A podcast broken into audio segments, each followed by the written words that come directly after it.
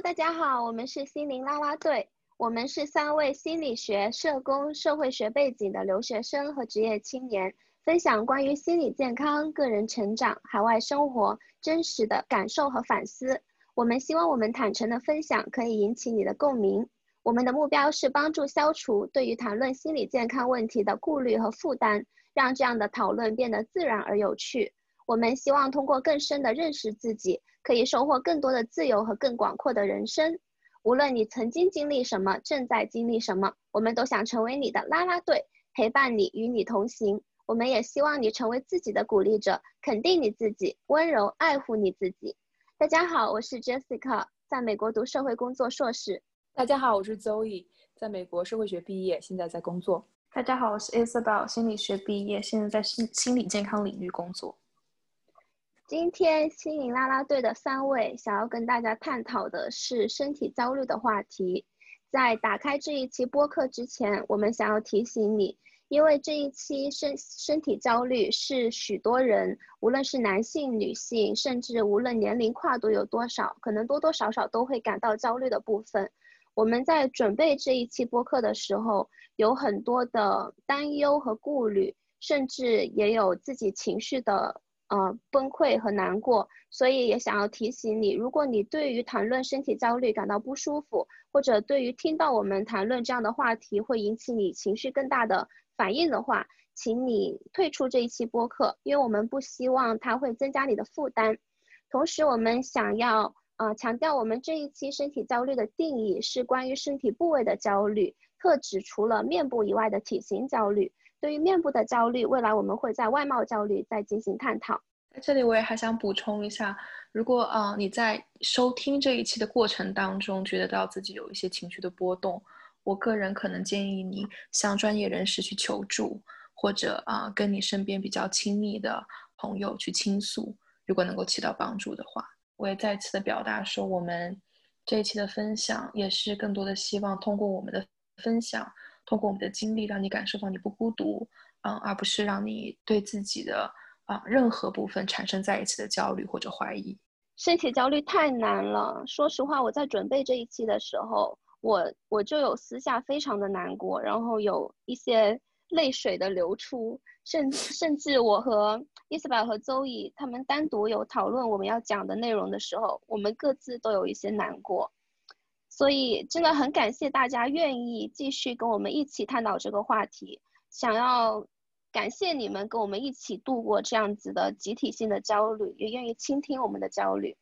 那首先我们想要开始的就是想问问大家，大家都是从什么时候感受到的身体焦虑？开始发育之后，可能初中的时候大家开始重视身材了。我觉得可能。会有人探讨这个，就是会讨论女生的身材。因为我个子不高，所以会被人嘲笑，总是坐在最前排。对这一点，小时候应该也是在意的，所以应该是初中的时候开始有这个家人会跟我们说不要长胖啊。可能女生开始发育的女生会觉得很尴尬，没有及时发育的女生又会觉得有些自卑。然后女生开始来生理期之后。会觉得很尴尬、很慌乱，给体育老师请假，体育老师并不留情面，然后也不也不给我们准假，所以我觉得整体来说，初中的时候是会觉得就是很尴尬、很无助的一种状态。对于我身体的焦虑，我觉得是从我六岁开始的，从我十二岁开始到二十岁，整个这个区间里面，啊，身体焦虑都是我。非常给我带来自卑和羞耻的一个话题，在很长一段时间里面，啊，我是没有任何的照片的，我是会回避任何的、任何的我可能的要展示我的身材或者样貌的机会。当我要准备这个话题的时候，就对我来说就是非常非常困难、非常非常挣扎的一个话题。我觉得我体会到的这个焦虑是来自很多方面的。有来自朋友、同学的，不管是无意或者有意的嘲笑，嗯，来自陌生人的一些所谓的善意的提醒，甚至还有来自家人的，以及来自整个社会和来自来自我自己的。说实话，我一方面很能共情 Isabel 和邹怡，我另一方面又感到不可思议。他们俩的体型和身高在我看来非常 OK，没有问任何问题，但是他们却经历着这样大的焦虑。我觉得我感受到的焦虑，首先从很小的时候就开始了，因为我所在的城市大家体型都比较纤细、偏长、偏瘦，所以当一个班上有几个跟大众都不太一样的体型的时候，就会引起嘲笑。那我当时就比较属于不随主流的一个体型。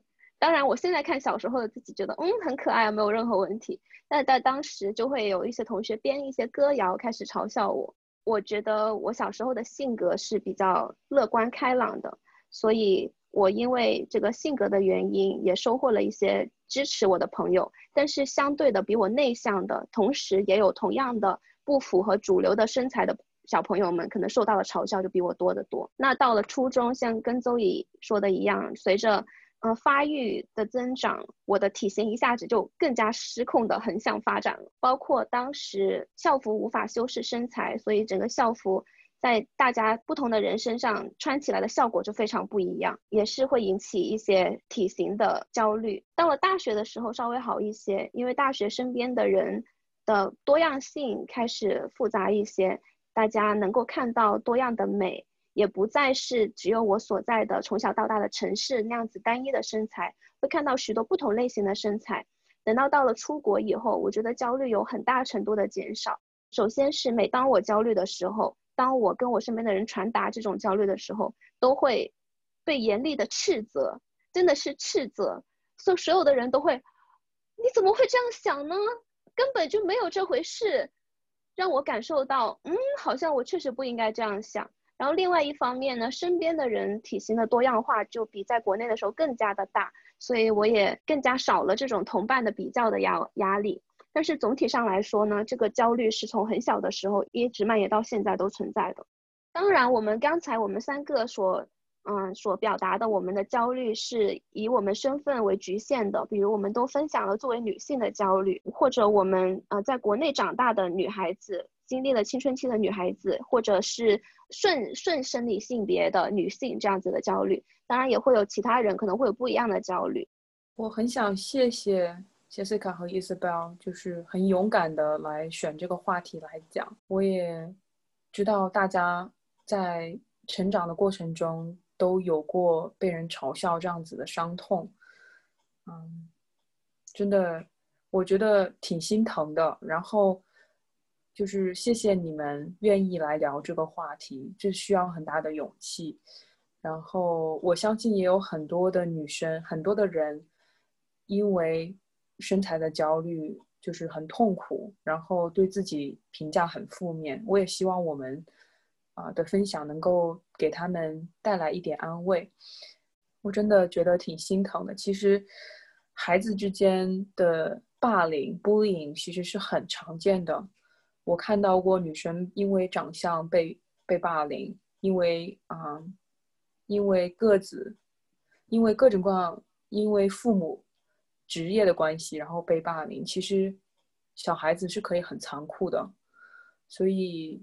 感觉我们三个都经经过，就是遭受到过这样的这样子的嘲笑。尽管我们的，就是我们并没有做错任何事情，但是我们还是经历了这样的事情，确实是，确实是很让人心疼的。谢谢周宇的鼓励。我感到我最大的困难是，好像我们以前无论是讨论 self care 还是讨论学业焦虑。我们已经是以一个过来人的身份表示，OK，我已经解决了。来，你看看我是怎么解决的。可是偏偏这一期是，我还没有解决完，我甚至没有办法说服我自己放下它，我却要跟我们的听众朋友来分享这个事情。然后，当然另一方面，我也想要在这个时候告诉大家说，并不要因为我们没有办法解决完而表示这个焦虑是不会不会被克服的。我相信它是可以。嗯，被我们战胜的，但是也希望大家可以看到，嗯，就是 normalize 这个焦虑，就是它是一个普遍存在的。你如果你现在在焦虑，而且你没有克服，你不是一个人。我我其实反而更想说的是，比如说我讲到我十二岁到二十岁这个二十岁这个区间，我对于身材都非常的焦虑，但是现在的我肯定比那时候的我不再那么焦虑。我认为是这个对于身材的焦虑，对于外貌的焦虑，这不是一个啊要去克服的一个事情。我认为，就是我我恰恰反而认为，在我们都在经历这件事情的时候，来跟大家分享是最有意义的时候，因为我们就是在这个挣扎跟痛苦当中。大家听我们这一期的，不管是我们的语调也好，啊，讲话的速度也好，可能都会比其他。的期要要变得缓慢或者变得，嗯，沉重一些。但是我我希望能够让大家看到是这些挣扎都是很真实，也是很，也是很客观存在的。就是我们没有必要去回避这个部分。我反而会觉得，能够能够录这样一期的播客是很有意义的。我相信在这个过程当中，对我们来说也是一个敞开自己，也是一个去分享。去相互的宽慰的一个过程。我想要来分享几个我关于我的身材焦虑的一些片段。我觉得这个可以代表我，呃，曾经经历过的一些时期。我想可能大家也许会有共鸣。我记得我身材，我我对于身材非常非常焦虑的时候，大概是在我高中的时候。我那时候真的是非常非常的，非常非常希望能够变到很瘦。变到所谓的像大家一样瘦，所以在当时那个期间，我记得，嗯，我有曾经试过一整个星期什么都不吃，只喝水，这样子我一个星期瘦了十公斤。我的天！可是我现在在想，我不应该做这样子的事情。然后也因为这样子反反复复、反反复复的原因，我在很长的一段时间也是备受这个情绪性进食的影响。就是我没有办法跟我的身体以及跟食物之间建立一个很正常的链接。我要么就是一个非常饥饿的状态，要么我就是一个就是撑到我要吐出来的状态。然后每次当我进食的时候，我都会产生一个极其极其自我厌恶的感受。只有当我感受到非常的饥饿的时候，我才能够觉得。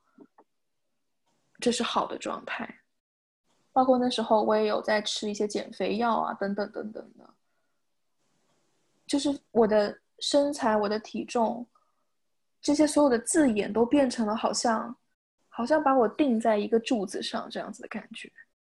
在当时有一个男生喜欢我，然后他跟当时跟我讲说：“嗯，如果你能够再瘦一点，我一定会追你。”我现我当时当时的我。真的觉得好开心！我觉得竟然有人会喜欢我。我现在想，你算哪位？就是凭什么这样跟老娘讲话？就是 你，你凭什么这样来说我？但是你可想而知，在当下的我是多么的，我的我是多么 twist 的一个状态，我的一个心理状态，我是多么的感觉到非常的低自尊，非常的感受不到我自己的价值感。嗯。我知道，在我自己成长的文化背景下，对于尤其是对于女性，当然我也知道对于男性的很多对于身材、对于外貌的这种 shaming，但是我我我认为我作为一个女性，我能够感受到极强的不友好的部分。我知道我我身边我能看到很多女孩子在在经历这样子的事情，嗯。而我们常常又把我们的自我价值、对于自己的看法、对于自己的嗯意义的评定，完全跟我们的身材和长相挂钩起来。我希望跟，就是我希望跟所有能够听到的关这些听众朋友，特别是女性来说，是你真的非常可爱，你真的不需要有任何理由。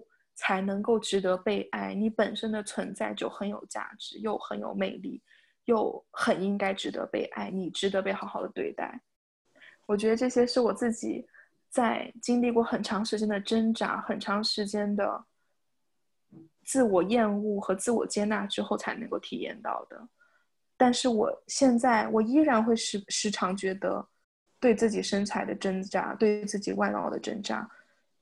但我只是觉得，我现在再回去看，我能感觉到我有一些进展，我也能够感觉到很为我当时的一些体验感到不值。就是我不应该被那样对待，我不应该那样子看待我自己，我应该。但是也正是因为那些经历，我才能够，我才能够有成长。但是如果可以选择，我也会选择不要有这样的经历。因为那些经历，你现在有所成长，但是你并不一定需要那些经历。你不需要那些经历，你也可以成长。它不应该属于任何人成长路上的。无论怎么美化它，它都不应该存在。嗯，我很认同这一点。就是很令人生气的一件事情。我是这么独特的一个人，我这么好，你只看到了我的外表。对我，我甚至会觉得我不需要好，我也应该被看到，我也应该被完整的看待。对啊，而且外表很好啊，身材也很好啊。哦，是的。这样？这是什么值得羞愧的地方吗？没有，我觉得是很值得骄傲的地方呀。就是超棒的。你如果喜欢我，那是你眼光好。那不是真的喜欢我，就是。但是但是还觉得我应该，我我还不够好，我还应该要减肥或者怎么样，那说明你价值观有问题。其实那就已经有一点，我不想我不想飙脏话，就已经有点我们刚才说的 PUA 了呀，就是。你我是喜欢你的，但是你要是能好一点就更好了，你就能赢得我的喜欢。来吧，努力。但是我认为这件事情的重点其实不在于那个人怎么样，我觉得更多的重点是在当下的我，我其实是在当下的这个在那样子社会环境和价值观里底下，我是我是认同的，我也是这么看待我自己的，所以我才会觉得这没有任何的问题。对，只是我现在。当我从中，当我能够对自己有更正确的认识，或者说我能够更加的平衡的、全面的去看待我自己，我才能够意识到说我不应该被我的身材定义，我不应该被我的外貌定义。但是这个在当时的我是没有办法去看到的。是的，我也想那些就是姐妹们，大家都很美，不要再这样了。我太多女孩子为此痛苦了。来吧，我来把这个话题再转回来。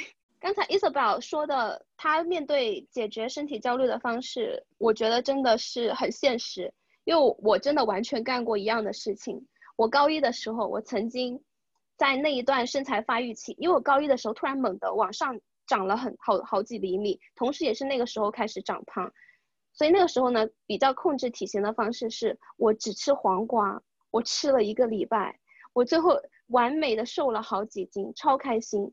当然，我相信像刚才伊泽贝尔说的这个只喝水瘦十公斤，好像听起来特别诱人啊。那我现在就是这真的是错误示范，大家真的不要因此听了以后，我在这里讲的这个不是说为了跟大家讲标榜这个有多好，大家可以看到这个对我来说是产生了多么大的，不管是在生在生理方面还是在心理方面的负面的影响。我觉得首先就是这种方式。我想要跟大家强调，是我现在的我已经可以看到这种方式是有多么的伤害身体。我认为，在所有的以健康为基础的这个意义上去进行考量，是我认为这对你的身体去评价的唯一标准。其他所有的以外，我不认为是你应该去考虑的。包括我知道，嗯，现在不管在一些公众媒体、社交平台，大家都非常的推崇这个。自律的生活就是要健呃这个健康饮食啊、健身啊这些，我认为这些是很好的。大家能够对自己的身是这个健康有更多的关注是好的。但是我希望也也也也让大家能够意识到的一点是，这不必要是你生活的常态。你不需要将自己二十四小时都逼在一个这样子的状态。对于我们绝大多数的，不管是工作的学生、工作的。工作的上班族还是学生来说，每天或者每周有三到四天稳定的健身房的时间，又能够同时每一天都非常的关注自己摄入的营养均不均衡，这个碳水、蛋白质这些的比例来说，也是一件非常奢侈的事情。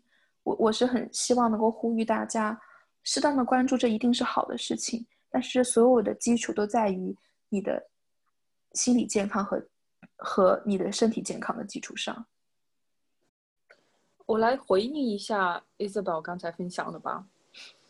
我我听了觉得很心疼，然后我能够理解，就是初中高中的时候那种对自己不 sure，然后感到很自卑，然后感到就是不确定会不会有男生喜欢自己这种这种感觉。然后我听你讲，就是不吃不吃饭去为了减重不吃饭，然后吃减肥药，其实这些对。身体和对自己都是有很大伤害的，所以我听了觉得觉得很心疼。其实我是在我大概是研究生的时候，有曾经有一段时间想过要减肥，然后也尝试过减肥。我的我的 BMI 正常，我我 BMI 并没有偏高，但是我想要我想要减肥，然后看了那些论坛，觉得啊好像。减肥下来会比较会更加会更加好看，然后就发现减肥会就是会导致节食，反而会导致暴饮暴食。然后我觉得我发现就是因为研究生压力很大，我会吃比较多甜食，然后呢。我发现我没办法减下去，然后我就放弃了。但是其中我有去看过一些论坛，然后发现里面的一些态度都很恐怖，什么不减肥就要死，然后什么，呃，好女不过百，就是充满了对自己的恨恶和对自己的厌恶，然后觉得减肥是唯一的出路。而很多的女生其实并不是 BMI 超高，或者说健康啊，就是。身材到了不健康的程度，其实大家是在追求一种超瘦，而这个瘦是就是不健康的，甚至到不来月经的程度，其实是很不健康的。啊，所以我觉得非常非常的心疼。很多的女生觉得减肥是唯一的出路，觉得不够好看或者不够瘦就是一种道德缺陷，就是自己懒，然后就。就会被歧视，就会被嘲笑，就没有人喜欢，就不能收获爱。其实是非常非常病态的一种观念。我看视频的时候，经常会有医美的广告跳出来。医美是很，就是其实没有那么安全的，是一种手术，然后也是有风险的。感觉现在社会对女生的要求是，你要不惜一切代价来来变得更好看，然后你要通过伤害自己。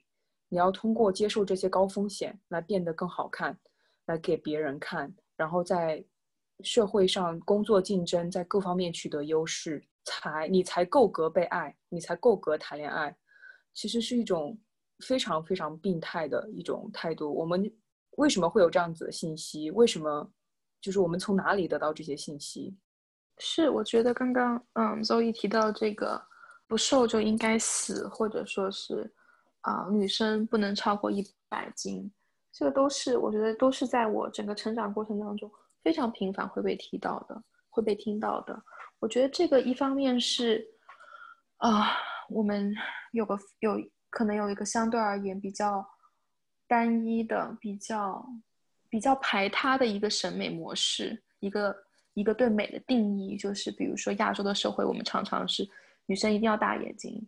啊，白皮肤、尖下巴、长头发，啊，这个黑长直的这个头发，然后又有一个特定的身高，这个女孩子一定要在这个区间，啊，一定要多么瘦，一定要这种，啊，整个人飘不不是飘飘欲仙，整个人这种很纤细柔弱这样子的一个状态，啊，包括对于女性的身材也是一个。要么就是一个很幼龄化的一个审美状态，要么就是一个非常非常物化的一个性象征的这样子的一个审美状态。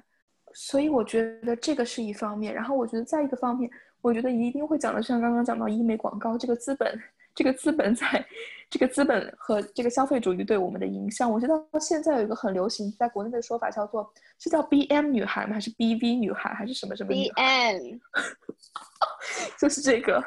它好像起源于一个意大利的快消品牌，这个品牌的服装都是，就是怎么说，extra small 这种这个 size，但是你可以，你可以穿进去，你可以 fit in，就是一个很，这个非常有这个骨感的这个这个身材嘛？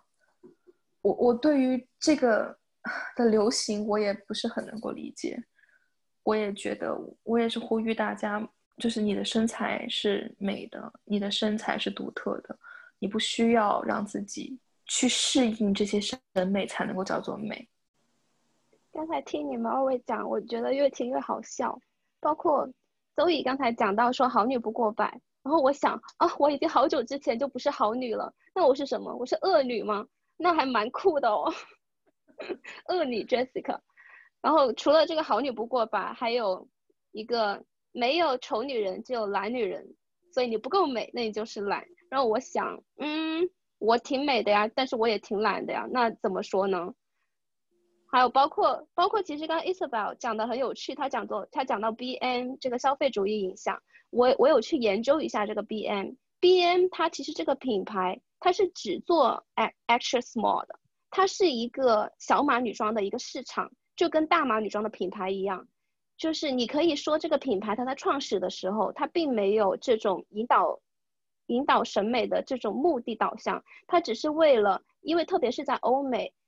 我们现在在欧美就知道说，其实欧美很多女装版型都会比较正常，但是确实有一些特别瘦小的女孩子，像很多中国女孩子，她到了欧美以后，她只能买童装。所以 B M 它的这个品牌的创立的初期是给这些买不到正常女孩子衣服的小码女孩子买穿的衣服，但是却成了想为了想要穿进这个专门的品牌的衣服而谴责所有不能够。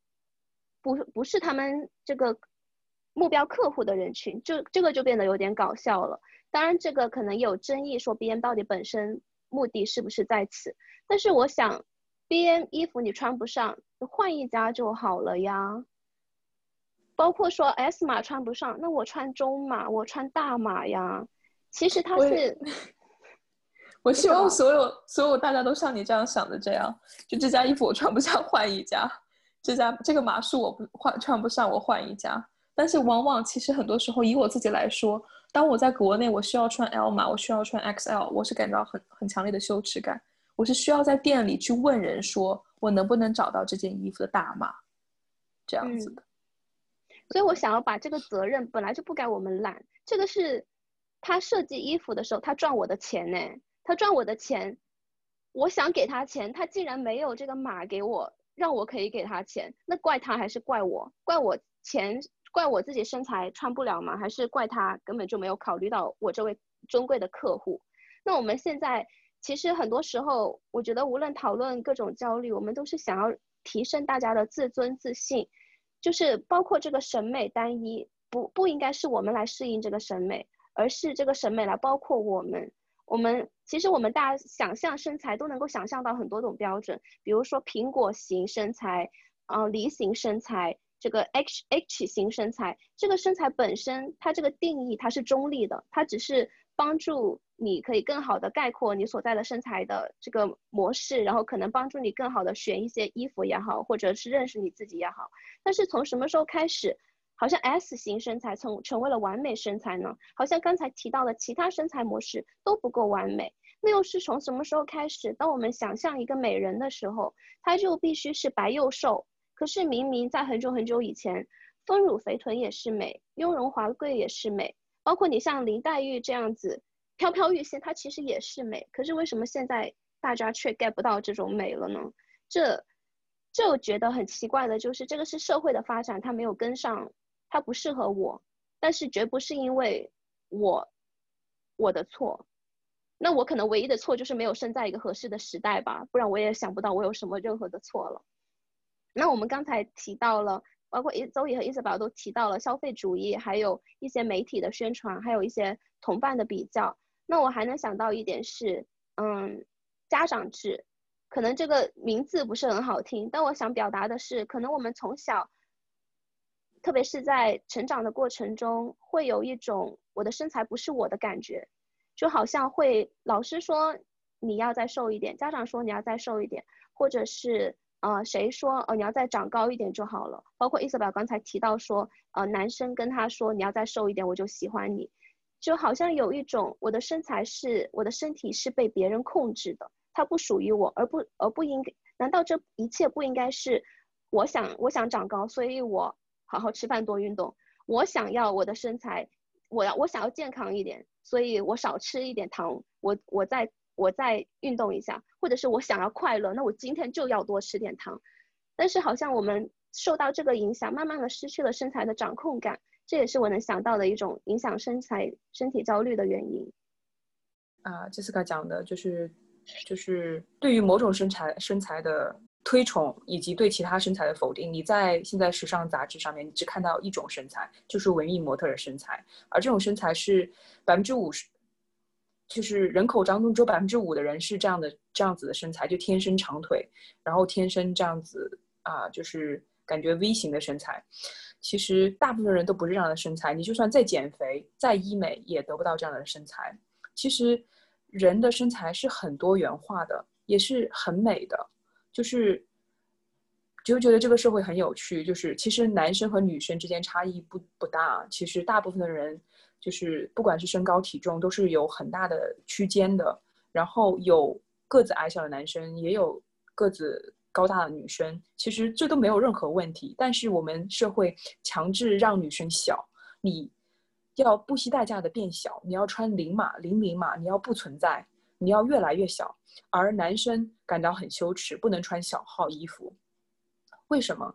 就是错的并不是人的身体，错的是这个社会的审美态度。是你只能做，整个社会有这么多不同的身材体型，但是他只认可其中一种，然后让百分之九十五的人都觉得自己是失败者，然后觉得自己不够漂亮。我。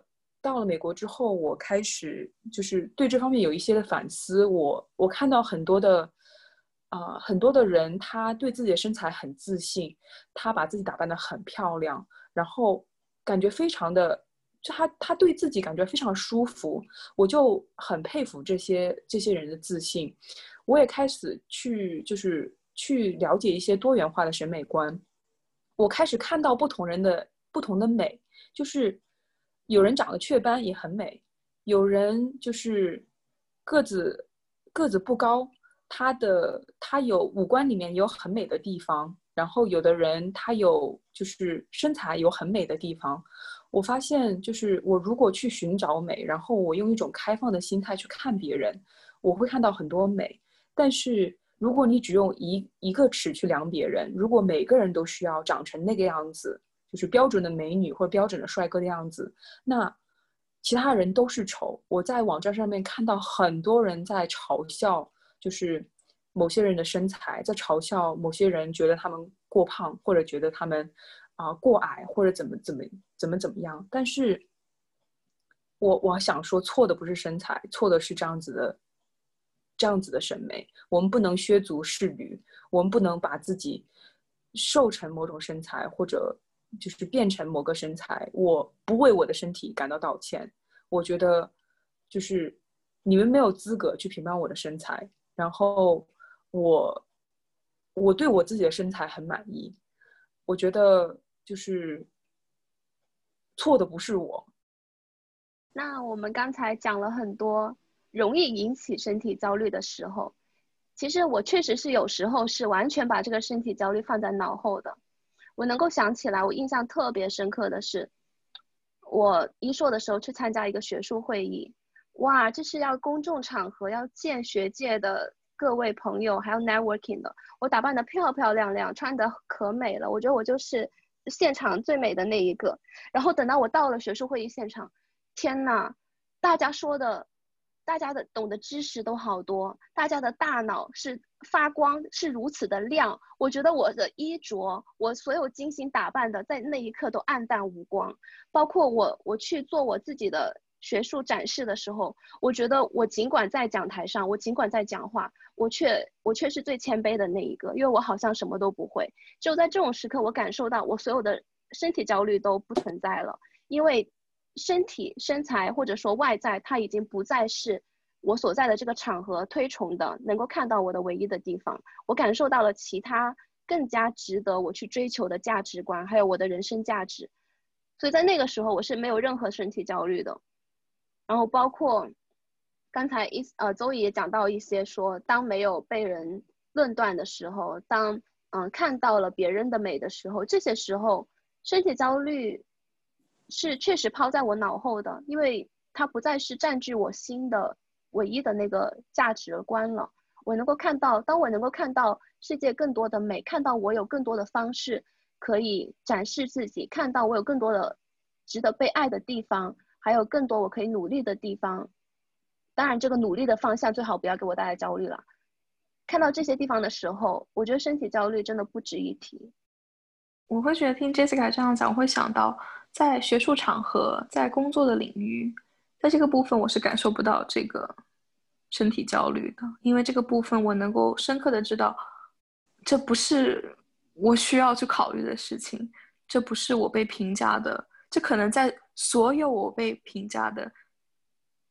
这是最后的一项，但是在，我觉得坦白来讲，在除此之外的一些场合，我是能够感受到我的身材焦虑的，尤其是啊，当我回国的时候，我是能够更加深刻的感受到这个部分。我觉得我比较幸运，是因为我是女生，呃，大家对于女生的身高比较宽容，我觉得。男生就是身身高没有那么高的男生，我觉得他们有很多的身材焦虑，他们受到很多的评价，就是啊，很多女生会对啊男生有身高要求，或者必须要多高多高以上，也是造成很多的焦虑的。其实真的那不是他们的错，就是长得多高或者长得多矮，其实都是非常非常自然的。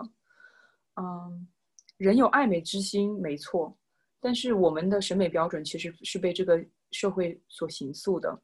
就是很重要的是，不要去 shame 别人，不要用这个标准去让别人有羞耻感，让别人别人觉得他不够好，其实是非常危险的。有很多女生因此得上啊有进食障碍或者厌食症啊催吐。啊，很多女生就是吃减肥药，很大的伤害自己的身体，啊，或者医美，其实都是付上特别特别高的代价。然后我觉得很不满的是，从小到大，我们的家人或者我们身边的人觉得可以对我们的身材随意评价，可以对我们身材随意要求。这个社会对女性的，就是就是不够尊重。觉得可以随意去评价女生应该应该你应该怎么样，然后你应该怎么去管理自己的身材？我觉得也是让我很不满的一点。我觉得周瑜给到我一个很好的启发是，我以前觉得缓解身体焦虑的一个方式应该是无脑夸，或者是他不符合你的审美，你也要说你真好看，你真漂亮，你的身材是漂亮的。但是好像周乙给了我一个新的看法是，其实没有任任何人都没有资格去评判对方，无论你评判他是美是丑，就是当你觉得你有这种评判的权利的时候，其实已经是对给对方的一种伤害。我又觉得这种观点有待商榷，因为别人夸我的时候，我是很高兴的，哪怕他夸的不对。对我也很，其实有很多人是，就是有经常的评价是评价孩子。哎呀，这个这个小孩子真漂亮，或者这个小孩子真可爱。然后有些家有些家长就会跟客人说：“请你不要评判我的孩子的外貌，请你评判他的努力，请你评判他的其他的方面。我们不希望孩子把自己的外貌看得那么重要。”其实我觉得是个挺好的导向。我们也可以这样学习说：“嗯，尽量少的去评价人家的外貌，啊，更加多的去关关心别人其他方面的一些。”啊，一些特质，嗯，说的很对。那嗯，评价外貌或者身体是一个非常短平快的看见对方的方式，但是认识一个人的方式应该不仅于此。而当你以一种最简单的方式对对方做出评价的时候，其实是非常不礼貌、不尊重的行为，因为对方也会知道你没有真正的在了解他、认识他、看到他更多的美。我觉得这个。思考方式是很好的，就是如果我们没有足够的自我的醒，不是说自我的醒察、自我的觉察。我们很多时候，我们的价值观就是被这个社会在引导的。社会怎么塑造你，你就是怎么样去做。是，包括我们身边亲密的人，我们的我们的父母，甚至他们的价值观也会受到这个社会的影响。嗯，我觉得这都是可以理解的。我们刚才讲到说，这个审美要多元，本来就不应该存在这种对身体的论断。但是我们又看到，当你被这个社会的审美绑架的时候，别人这个片面的夸奖，就是夸奖说你很漂亮，你很美，主动的论断我的身体，反而会给我带来安慰。我觉得很难完全跳离出这个框架，因为大家都 insecure 吧，因为大家但是家我觉得希望得到肯定。当你在说你很漂亮、你很美的时候，我不是在讲一个狭义的美和漂亮。我不知道这样子会不会好。我不是说，你看你眼睛很大，你下巴很尖，你皮肤又白，怎么怎么样，你很漂亮，你很美，而是你就是你，你很漂亮，你很美。如果当我们能够把对美的定义变得更加的宽、更加的多样、更加的有自我接纳的时，更加的接纳不同的多元的对美的定义的时候，这时候再去讲你很你很可爱，你很美，这时候的美是有意义的。我有以前跟我的咨询师聊，我很没有自信，觉得不够漂亮，然后就是很难有男生喜欢我。我的咨询师就跟我讲说，嗯，其实外貌的吸引是一个比较浅的一层的吸引。他说，喜欢一个人如果只喜欢外貌的话，就好像爱上一张海报一样，没有办法有深层的连接。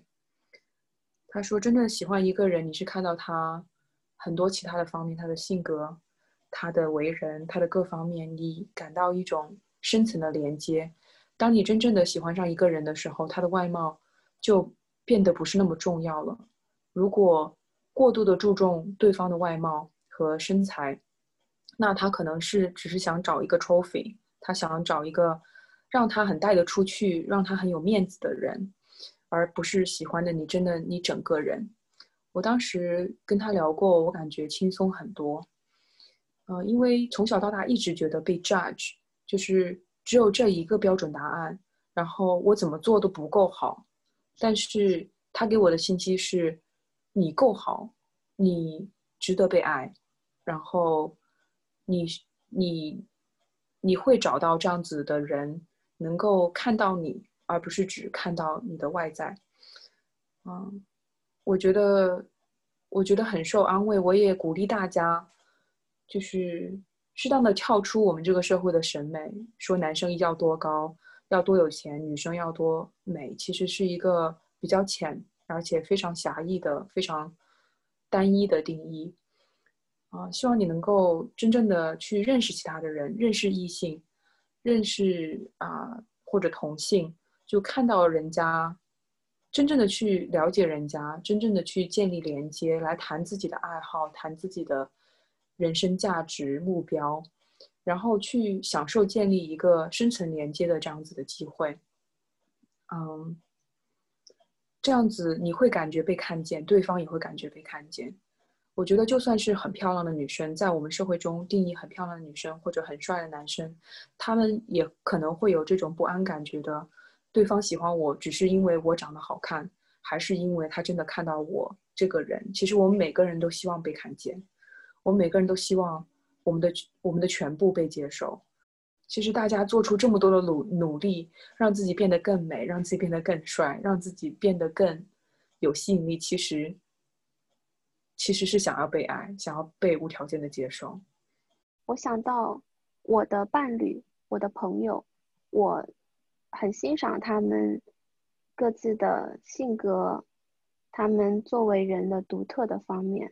我觉得他们都很好，我并不会因为我的伴侣或者我的朋友哪一天新长了个痘痘，或者哪一天突然间胖了两斤，或者哪一天高跟鞋一脱啊，原来这么矮，我真是后悔跟你交朋友。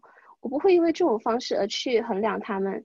那同样的，我想他们当初跟我交往也并不会是因为我的身体如何的美，如何的纤细苗条。所以，当我想清楚这些以后，我就会发现说，其实身体无论怎么样，它并不影响我发现真正愿意爱我、接纳我的人，也不会影响我去发现别人的美，去找到知心朋友和呃灵魂伴侣。那既然如此，那那一些因为我的身体而阻碍了他们了解我、接纳我的人，那是否也并不值得我去在意他们或者了解他们呢？就是让我感受到，讲到最终，我们不管是在讲身体焦虑也好，还是讲说对于样貌的焦虑也好，我觉得归根到底都是一种我们的嗯不安全感，以及我们想要去证明我们值得被爱，想要去不管是通过什么样的方式得到爱，但是我们的存在本身就是有价值，也是应该被爱的。想要以一句最近非常。流行的话结尾，好看的皮囊千篇一律，有趣的灵魂万里挑一。所有的亲爱的朋友们，无论你们的外貌、身体如何，你都是那个最独特的、有趣的灵魂，你也是值得被爱、值得爱别人的那一个。灵魂无趣有关系？对，我也想说，但是灵魂不管有趣还是没有趣，也都有价值。同样的，有趣也是一个。很难被定义的标准。我们有多种多样的有趣，然后也有多种多样的好看。我想说，其实这个社会给女性加上很重的负担。其实，化妆，然后穿衣服、打扮、减肥这方面是要花费很多的精力的。我一直很忙，我没有空来化妆。但是社会有这样子的期待，觉得你不化妆，或者你不穿高跟鞋，或者你不这样子打扮。你就是不够格的，就是不合格的女性，我觉得这是不公平的。嗯，我想对女生说，尽管社会有这样子很多不公平的这样子的期待，但是你的身体什么错都没有，你本身什么错都没有，你不需要去把自己挤进这样子的一个模具里，你不需要去符合这所有的这些期待。你不需要要瘦到一百斤以下才有价值，跟你的外貌和体重，就是你身体是否健全没有没有关系。你的价值是你本身就就有的，是没有人可以夺去的。你本身就很有价值，你不需要去减肥。如果你觉得你不想减肥的话，啊，你不需要去化妆，你不需要去做。很多社会觉得女性必须要去做的事情，嗯，你可以去做你自己，而你自己本身就足够有价值，你不需要接受人家的，你不需要去过度的内化别人对你的审判。不管你长得好不好看，不管你身材是不是社会想要的标准身材，你都没有错，你都很好。那我们今天讲身体焦虑，其实不仅是身体焦虑，我们也讲到了各种审美的多元性，我们的个人价值，还有包括强调说我们没有必要做到完美主义，我们自己，呃，人生的价值还有我们的时间可以划分在其他不需要被外界定义的地方上，这些都是我觉得很好的提醒，也非常感谢我们周易和 Isabel 的话语，也很好的安慰了我。那希望我们三个人的对话也有安慰到正在听这个播客的你。虽然这个社会它的目前可能对我们的标准还是单一的，但是我们可以对待自己有多元的接纳，还有看到自己和别人的美。希望可以从你我开始，从我们对我们身边的女性、男性、不同的人群，还有小朋友。跟他们的交流和对他们的接纳开始，让我们社会的接纳度更高。那我们今天的播客到这里就结束了，希望今天又是你爱自己的一天。拜拜，拜拜，拜拜。